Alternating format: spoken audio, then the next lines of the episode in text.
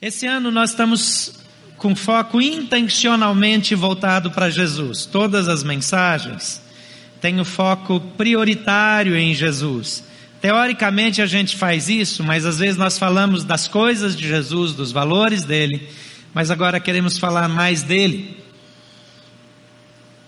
Eu acabei de chegar de uma viagem que começou em Israel, nós fomos com um grupo aqui da igreja para Israel, depois é, passamos é, rapidamente pela Grécia, onde parte do evangelho também é, começou a ser pregado e, e terminamos em Roma, é, é, visitando lugares como o Coliseu, que o sangue dos cristãos foi derramado, mas que posteriormente, numa daquelas escadas que desce é, para a área onde ficavam presos os animais e também os prisioneiros, que eventualmente eram jogados lá na arena para lutar contra os animais, e parte deles eram cristãos que foram é, expostos ali e levados a, a morrer, foram mártires do Evangelho em Roma, no império que foi o grande império que perseguiu os cristãos, e que depois com Constantino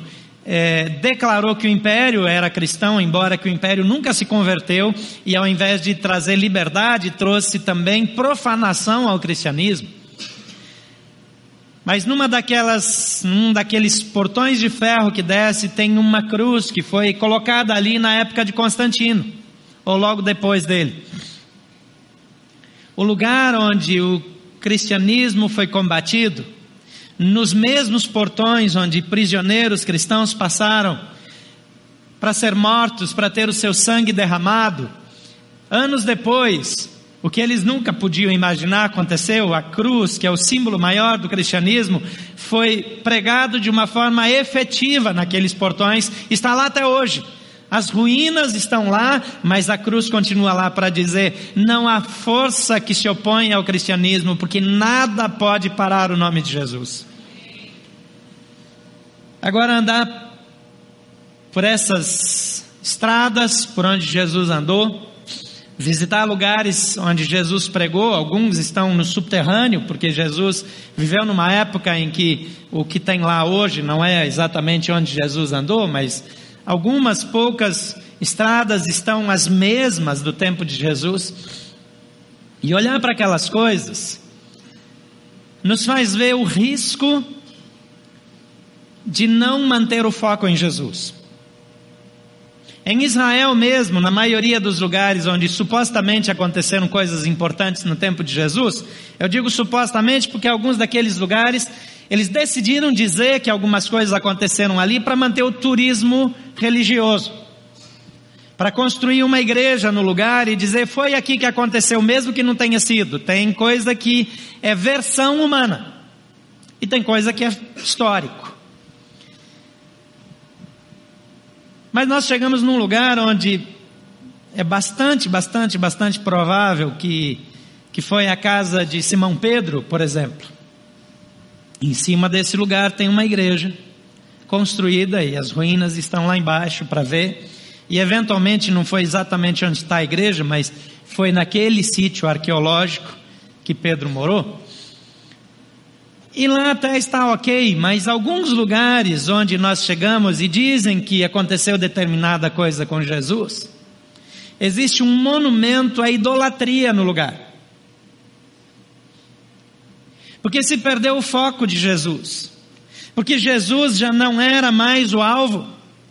A mesma medida em que nós andamos em lugares e nós visitamos uma caverna, que é uma caverna antiga, que provavelmente já existia nos tempos de Jesus, e nós fizemos isso em Belém e não foi naquela gruta que Jesus nasceu. Porque uma das possibilidades é que a estrebaria onde Jesus nasceu não tenha sido de madeira, não tenha sido de pedra e de madeira, mas tenha sido uma caverna que na parte de cima era uma hospedaria e na parte de baixo se guardava os animais e que tenha sido ali embaixo que ele tenha nascido. Pode ter sido até verdade que seja numa caverna, mas independente de ser numa caverna ou numa estrevaria de fato, o que, o que importa é que Jesus nasceu e ele foi deitado num coxo, num lugar, numa pedra onde os animais se alimentavam, e Jesus, ele viveu uma vida tão simples, e ele andou pelas ruas e ele escolhiam cachos de trigo e debulhavam na mão para tirar a palha e ficar só o grão de trigo, e comiam o grão de trigo não processado, mastigando até que aquilo se tornasse uma massa dentro da boca para comer, aquela vida simples deu lugar para igrejas suntuosas em Roma onde depois que o cristianismo passou a dominar, dominou também o império e teve o dinheiro e o poder. E não pense que estou falando de uma igreja em particular, estou falando da igreja cristã, o berço de onde todos nós viemos. Porque alguns evangélicos gostam de dizer aquilo lá é coisa da igreja católica romana. Só tinha uma igreja cristã. E todos nós somos fruto da mesma igreja cristã. E só bem mais tarde, na, na, na reforma, é que houve uma cisão, houve uma cisão anterior entre a igreja romana e a igreja grega, mas bem mais tarde é que surgiu um movimento chamado evangélico, que não tinha intenção de ser uma denominação diferente, tinha intenção só de voltar aos princípios do Novo Testamento. Então, na época que aquilo tudo foi construído, era uma igreja só, ou quase tudo aquilo. Então, não estou falando dos outros, estou falando de nós, da nossa história, da nossa caminhada, da nossa vida, do nosso passado.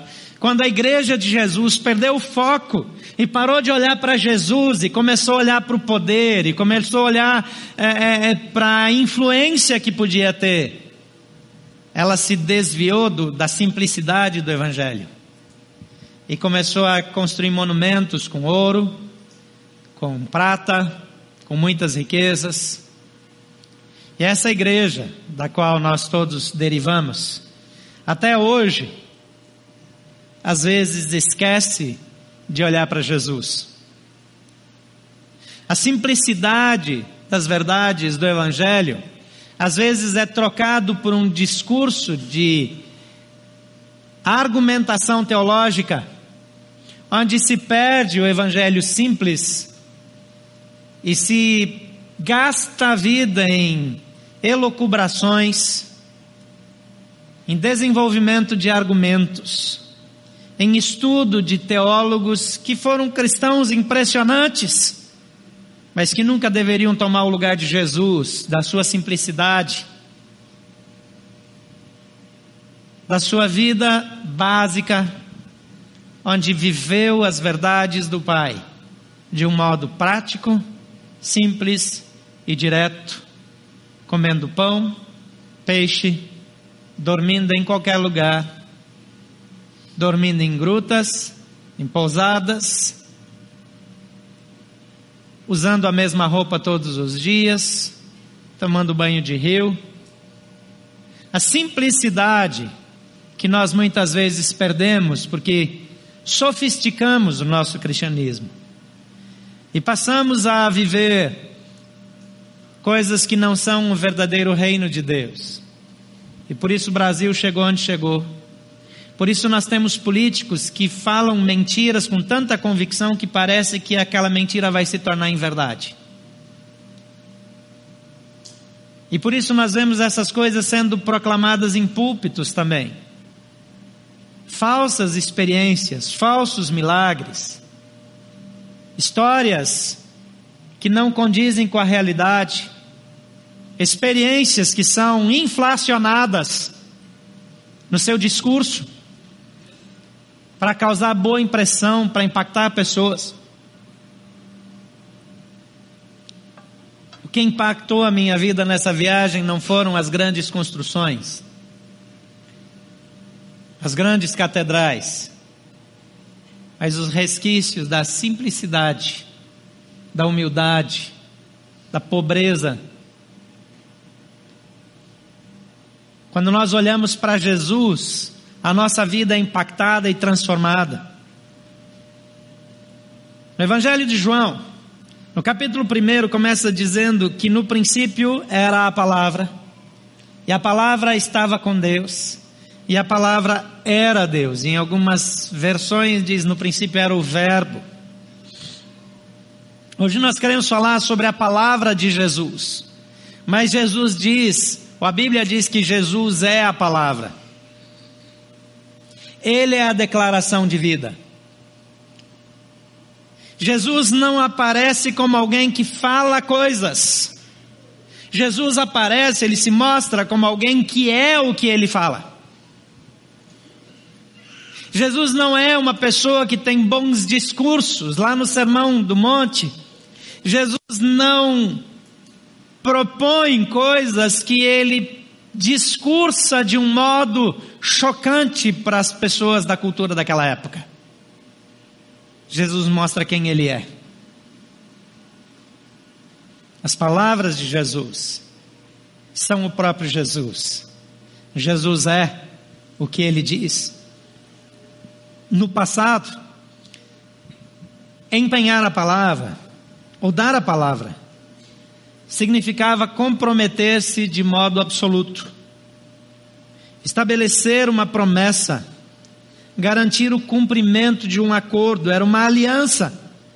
A palavra tinha um valor porque correspondia à honra, à integridade, a compromisso inamovível. Muitas vezes o contrato escrito era dispensado porque a palavra dita publicamente era o que valia. Compromissos de compra e venda frequentemente eram feitos simplesmente à vista de uma ou duas testemunhas. E elas lá no futuro poderiam dizer: Ele assim o declarou. E só tinha essas duas ou três testemunhas. Porque na eventualidade da morte de uma das partes, as testemunhas poderiam ser requisitadas para testemunhar o que havia sido dito. Alguns acordos também eram escritos publicamente. Eles ainda existiam. Mas vivemos um tempo em que já não podemos acreditar no que as pessoas falam. As promessas não são cumpridas. O Brasil vive uma época de crise não conhecida anteriormente. Nós vemos discursos onde, ouvindo esses discursos, você tem a sensação que só pode ser verdade, mas é mentira. Em todos os lugares, em todos os setores, do governo à justiça, do cidadão aos líderes do povo.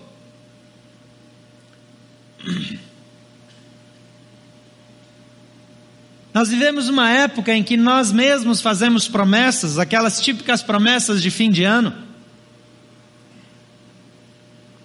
Vou mudar, vou perder peso, vou frequentar a academia três vezes por semana, nunca mais vou mentir. Vou beber 3 litros d'água por dia. Eu acho uma bobagem beber 3 litros de água por dia. Tem dia que eu bebo 5 e tem dia que eu bebo meio. Sou totalmente indisciplinado. Os votos de casamento. Alguém me disse, antigamente se dizia no casamento até que a morte nos separe. Isso não é mais feito. Eu falei, gente, é feito. Mas é tão pouco levado a sério que tem gente que acha que já não faz mais isso. E só lembra que a pessoa se comprometeu até que a morte nos separe, na hora que uma das partes pede o divórcio. Mas o que é que está na promessa até que a morte nos separe? Amar, respeitar, cuidar, ser fiel Aí a pessoa rompeu essas quatro coisas, pode ter mais, né? Daí quando uma das partes, depois de ser decepcionada em todas as promessas, diz: Você não cumpriu nada do que você disse que faria até que a morte nos separasse. Então, não tem mais casamento, a pessoa diz: Não, você prometeu ficar comigo até que a morte nos separe. Porque a palavra já não vale mais nada, ou pouco vale, ou para muitos já não vale nada. Agora, quando a gente olha para Jesus e não para as pessoas, nós vemos que Jesus ele tinha um compromisso e uma palavra só. Ele inclusive ensina e diz: seja o vosso sim, sim, e o vosso não, não. Ele diz até: não jurem por coisa nenhuma, nem pelo céu, nem pela terra, nem por isso, nem por aquilo, porque você não tem poder sobre essas coisas. Mas tenha uma palavra, sim e não.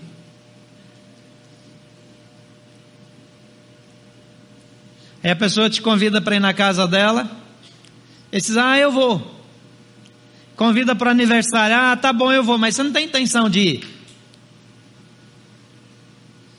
E aí a pessoa se prepara, inclusive gasta mais porque você vai lá, mas você não vai. O problema não é você não ir, o problema é que você nunca teve intenção de ir. Porque nós achamos que é mais importante causar boa impressão do que falar a verdade. E a Bíblia nos ensina que aquele que mentia, não minta mais. Mas falar a verdade, viver a palavra é tão importante. E quando nós olhamos para Jesus e quando Jesus se torna também a nossa palavra, nós estamos vivendo Jesus. Jesus diz: Te dou a minha palavra. Minha palavra vos dou. Eu te dou a minha palavra. E quando Jesus diz isso, ele também diz: Eu me dou a vocês. Porque ele é essa verdade que ele anuncia. Eu sou a garantia daquilo que sai da minha boca. É isso que Jesus fala. É assim que Jesus é, é assim que Jesus vive. Tem uma história que aconteceu logo depois de Jesus terminar a pregação do Sermão do Monte. E esse acontecimento mostra o valor da palavra de Jesus, que se confunde com o valor de Jesus. E por isso, essa verdade pode mudar a sua vida ainda nos dias de hoje. O texto é Lucas capítulo 7, versículo 1 até o versículo 10, e diz assim: Tendo terminado de dizer tudo isso ao povo, Jesus entrou em Cafarnaum, e ali estava doente, quase à morte, o servo de um centurião a quem o seu senhor estimava muito. Ele ouviu falar de Jesus e enviou-lhe alguns líderes religiosos dos judeus, pedindo-lhe que fosse curar o seu servo. Chegando a Jesus, esses líderes religiosos disseram a Jesus aqui: então, chegando-se a Jesus, suplicaram-lhe com insistência: Este homem merece que lhe faças isso, porque ama a nossa nação e construiu a nossa sinagoga. E Jesus foi com eles. E já estava perto da casa, quando o centurião mandou amigos dizerem a Jesus: Senhor, não te incomodes, pois não mereço receber-te debaixo do meu teto. Por isso, nem me considerei digno de ir ao teu encontro. Mas dize uma palavra e o meu servo será curado, pois eu também sou homem sujeito à autoridade. E com soldados sob meu comando, digo a um vai e ele vai, e a outro venha e ele vem. Diga a meu servo, faça isto, digo a meu servo, faça isto e ele faz. E ao ouvir isso, Jesus admirou-se dele e voltando-se para a multidão que o seguia, disse: Eu lhes digo que nem em Israel encontrei tamanha fé. E então os homens que haviam sido enviados voltaram para casa e encontraram o servo restabelecido.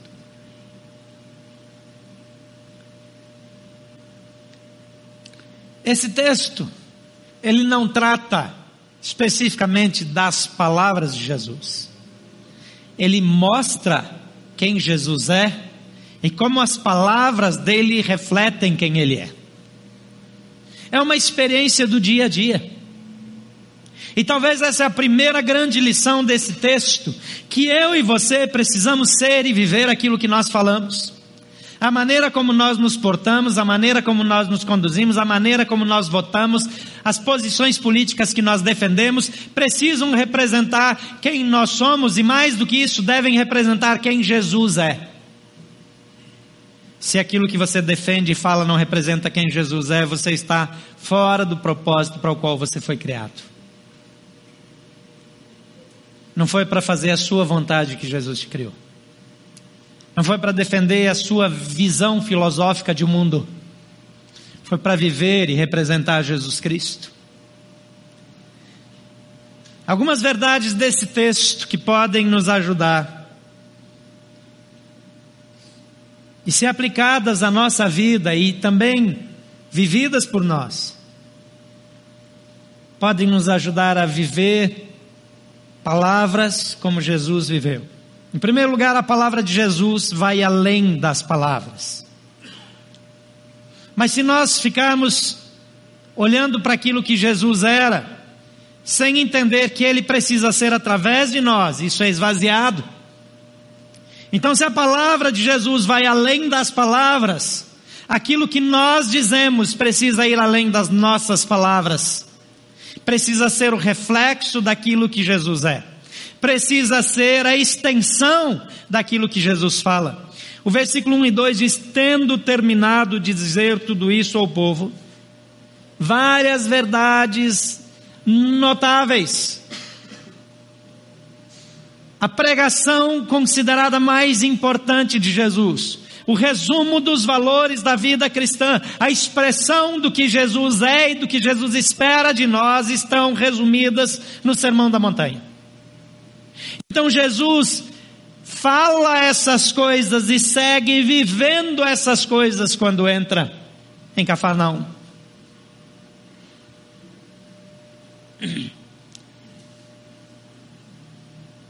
Jesus havia ensinado todas essas coisas.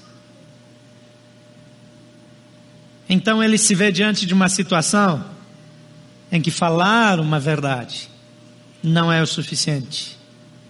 Essa verdade precisa ser vivida.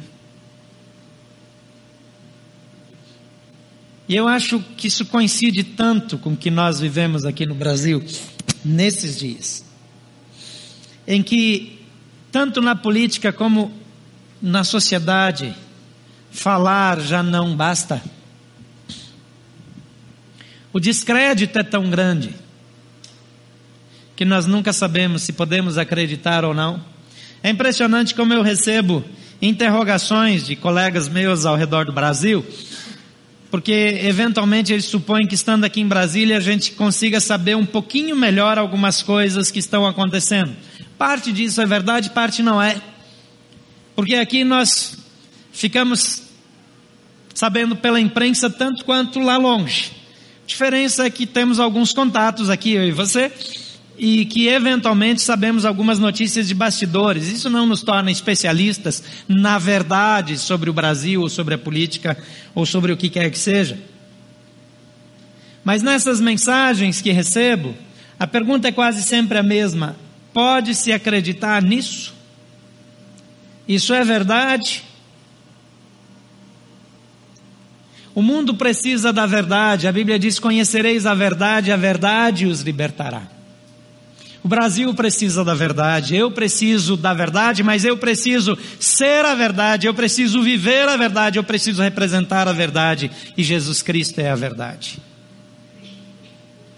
E Jesus está diante de um momento que ele precisa ser e agir coerentemente. Porque para Jesus ser e fazer, falar e fazer são sinônimos. O que ele faz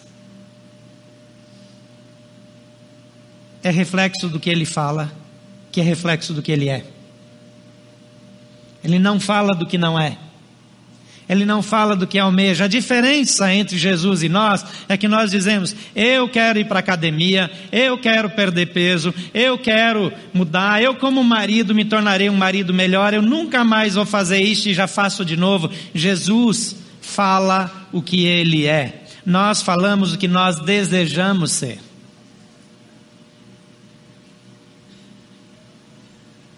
E Paulo diz: desiste de melhorar, morre para a velha natureza.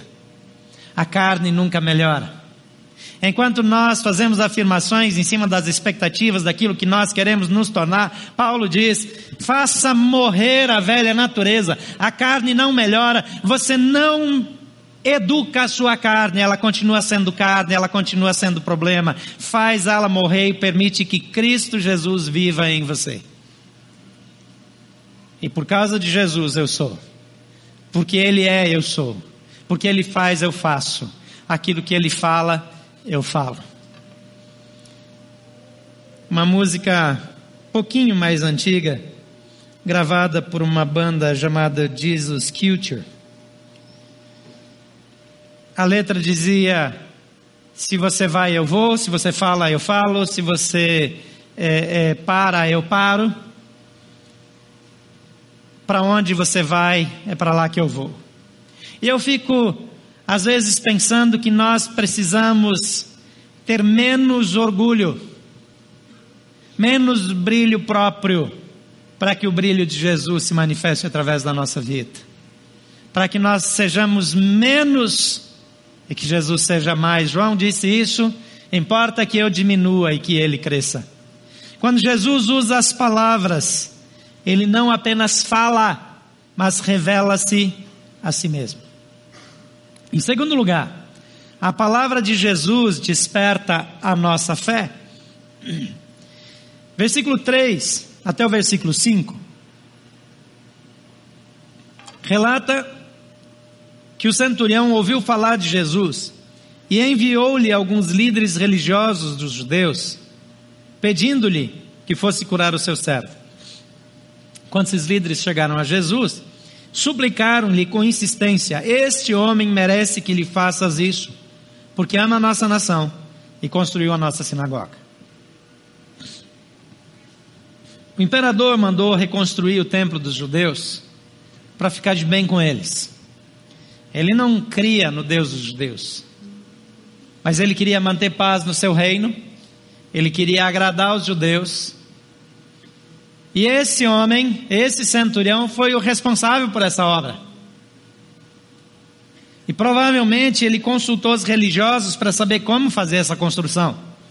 Para não fazer qualquer coisa. Este templo não era nem parecido com o outro, mas eles tinham um templo que até hoje os judeus não têm mais, porque esse templo também foi destruído depois. Agora, esses religiosos, eles criam numa justiça baseada na meritocracia. Então, quando eles vão até Jesus, eles usam o sistema de valores deles, que era baseado no esforço. E o argumento que eles usam é: esse homem merece ser atendido. Por que, que ele merece ser atendido? Porque ele ama a nossa nação e construiu o templo. A gente não tinha mais templo, agora ele construiu o templo, nós temos de novo onde adorar, ele merece que o Senhor o atenda.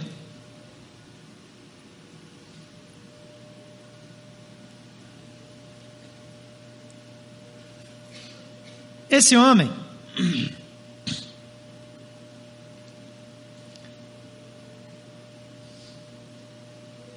esse centurião, é centurião romano. Está acostumado com política. Ele usa as pessoas com as quais ele tem influência para que essas pessoas influenciem Jesus em seu favor. No fundo, ele confia na sua articulação.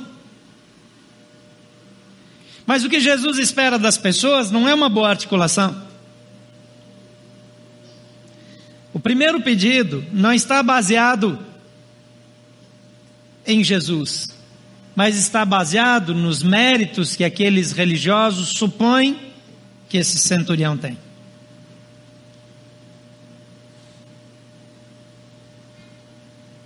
Mas ao ouvir falar de Jesus, aquele homem creu. Ele não era judeu. Ele não tinha história. Ele não tinha o background dos judeus. Que aliás muitos rejeitaram Jesus. Mas ele creu que Jesus poderia fazer algo por seu servo. A palavra de Jesus, a declaração de Jesus, nos torna aquilo que Jesus deseja que sejamos. A palavra de Jesus nos torna aquilo que Jesus deseja que sejamos. Veja bem, quando você pega um livro de autoajuda e o mundo está influenciado pelos valores da autoajuda, na autoajuda, você aprende que você se torna aquilo que você declara que você vai se tornar. Aquilo que você acredita que vai ser. Quando as palavras acerca daquilo que eu desejo saem da minha boca e são naturalmente minhas, elas não têm poder. Elas têm poder de me iludir. Elas têm poder de me motivar. Elas têm poder de me mobilizar. E porque eu me mobilizo, eventualmente eu alcanço algumas coisas. É verdade. É verdade que se eu tenho foco, se eu tenho dedicação, e que se eu constantemente faço as declarações de que eu vou conseguir, eventualmente essas declarações me ajudam.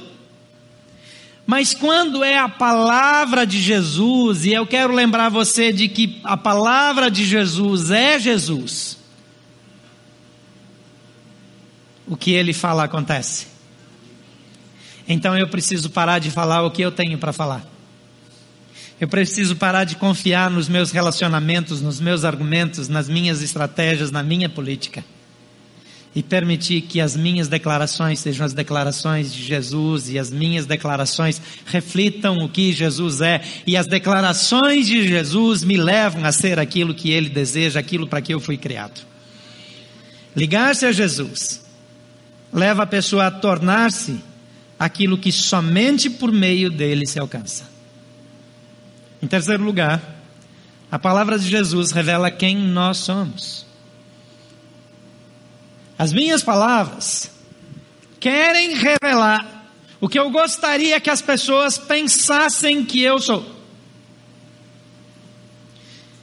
Quando as palavras são minhas, eu quero causar determinada impressão. Porque todos nós, sem exceção, todos nós temos necessidade de nos sentir aceitos. Pessoas muito amarguradas geralmente são amarguradas porque não se sentem aceitas.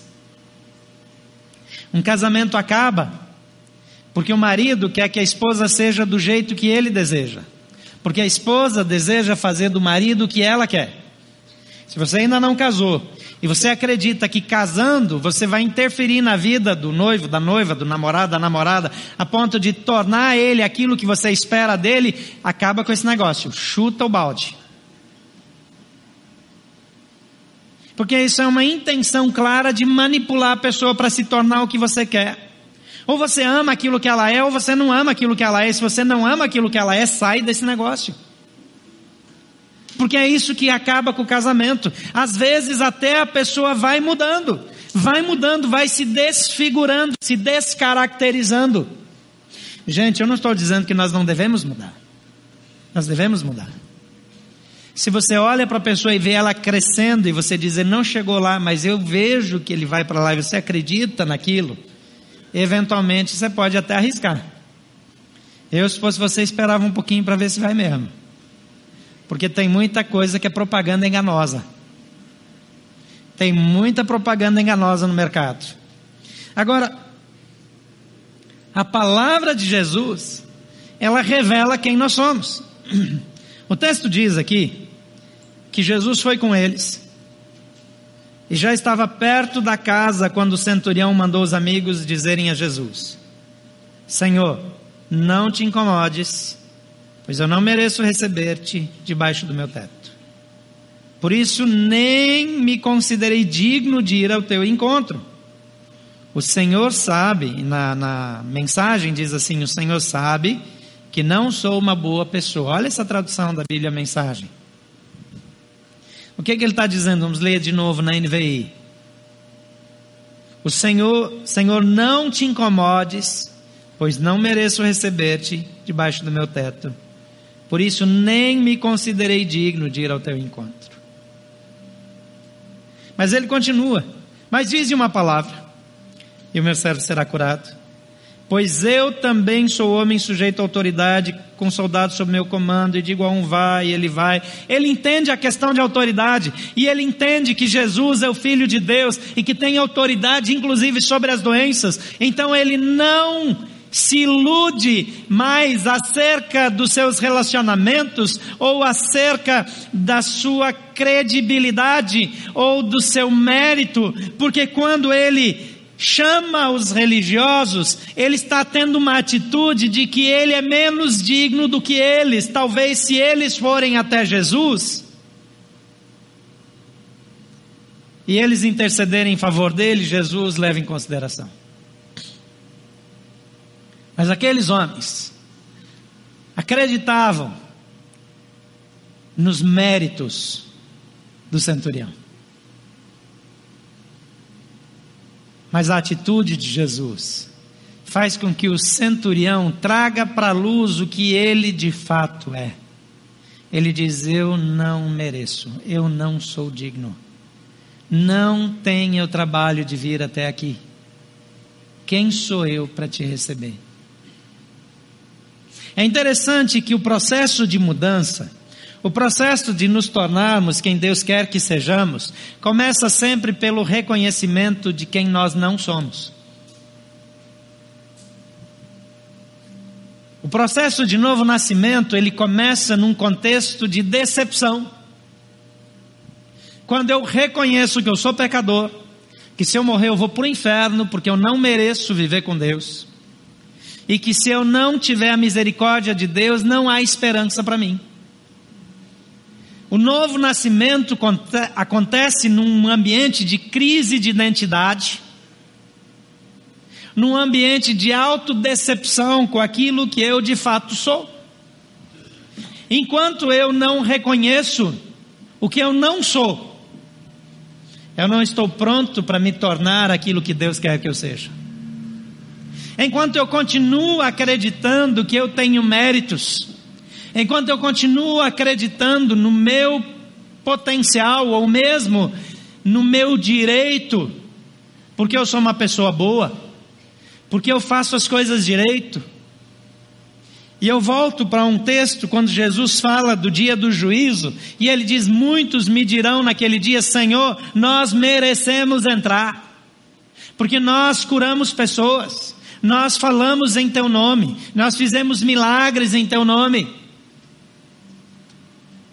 E Jesus diz: Eu nunca vos conheci. Enquanto o meu orgulho permanece, a arrogância, o orgulho, a altivez impedem a obra de Deus na minha vida, impedem que as palavras de Jesus se tornem realidade para mim, impede que as minhas palavras se tornem as palavras de Jesus, impedem que a minha vida seja uma declaração de quem Jesus é. E aqui esse homem diz: Eu sou indigno. Eu aqui tenho poder, as pessoas olham para mim, me respeitam, me têm em alta conta, mas diante de ti eu sou indigno. À medida em que Jesus se aproxima do centurião, a postura do centurião, a postura pública do centurião, se evidencia como uma postura de humildade e de reconhecimento de quem Jesus é e de quem ele não é.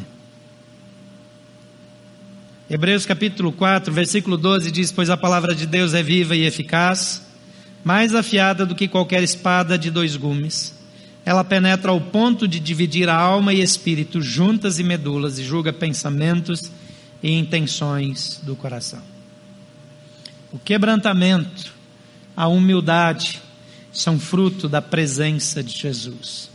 Então, deixa eu dizer uma coisa para você. Na sua vida e na minha vida, quando eu tenho certeza que eu sou o centro, que eu sou dono da verdade, que não tem chance de eu estar enganado, que os outros é que estão errados, falta a presença de Jesus. Falta Jesus, a palavra falta a palavra de Jesus. Falta acontecer o milagre da substituição das minhas palavras por aquilo que Jesus é. Em quarto lugar, A palavra de Jesus é poder. Versículo 9 a 10 diz: Ao ouvir isso, Jesus admirou-se dele e, voltando-se à multidão que o seguia, disse: Eu lhes digo que nem em Israel encontrei tamanha fé. Então os homens que haviam sido enviados voltaram para casa e encontraram o servo restabelecido. A narrativa de Lucas não traz nenhuma manifestação espetacular de Jesus. Não descreve Jesus virando as mãos para o lado da casa de Jairo. Não mostra ele levantando uma mão para o céu e outra mão para mandar o raio de poder para lá. Não tem nenhuma cena. Não tem nada descrito. Lucas se limita a dizer: Jairo disse isso e quando aqueles servos que vieram trazer o recado voltaram, o milagre já tinha acontecido.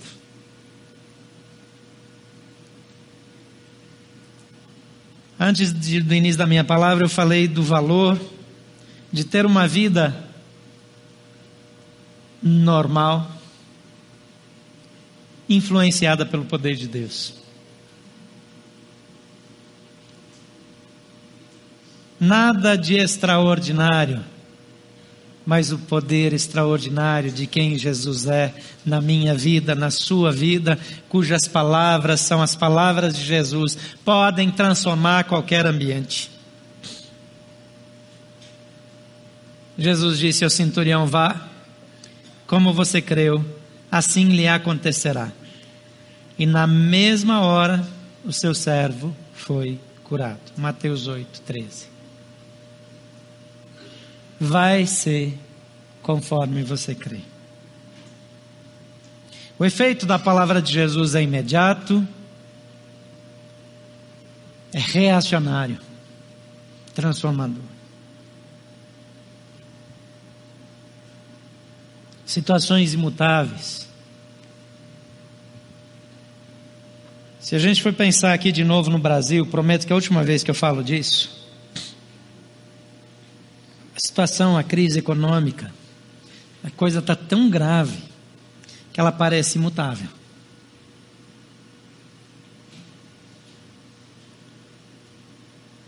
Se você imaginar só o crescimento da dívida pública, é uma situação imutável. Jesus é especialista em mudar o imutável. Deus é especializado em transformar aquilo que ninguém pode mudar. A coisa mais difícil de alguém mudar é a sua vida e a minha vida. E Jesus muda a nossa vida. A palavra de Jesus restaurou a visão de um cego, multiplicou pães e peixes, acalmou o vento e a tempestade, purificou leprosos, levantou o paralítico, ressuscitou Lázaro, salvou e transformou tantas pessoas, ressuscitou o filho da viúva. A palavra de Jesus continua sendo Jesus. A palavra de Jesus continua podendo mudar a sua vida, as suas circunstâncias, a única pessoa que tem poder de impedir isso é você mesmo.